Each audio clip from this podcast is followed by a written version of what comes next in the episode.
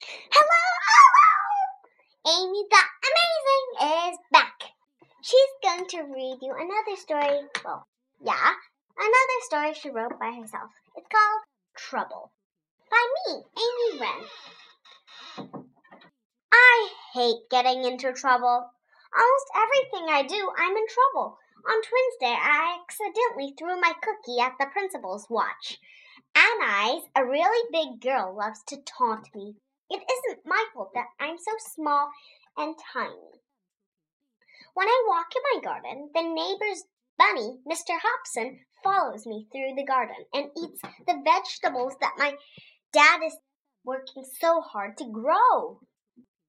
And then, when my mom and dad come home, I'm in trouble.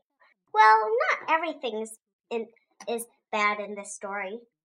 When our teacher when our teacher taught us about water, I answered lots of questions and most of them were right. I also feel sad for Cassandra, my friend, because she thinks that a ghost likes to haunt her.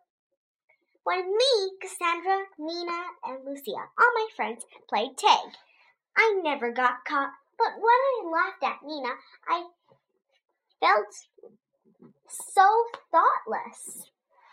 Anais loves to talk, talk, and talk. Imagine how many times would your teacher have to tell Anais to stop talking?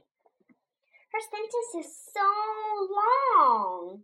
Hey, Amy, guess what? I went to Texas and I got this shirt. It cost $55. Blah, blah, blah. The end. It was short, but it's very funny and interesting. Right? I hope you think so.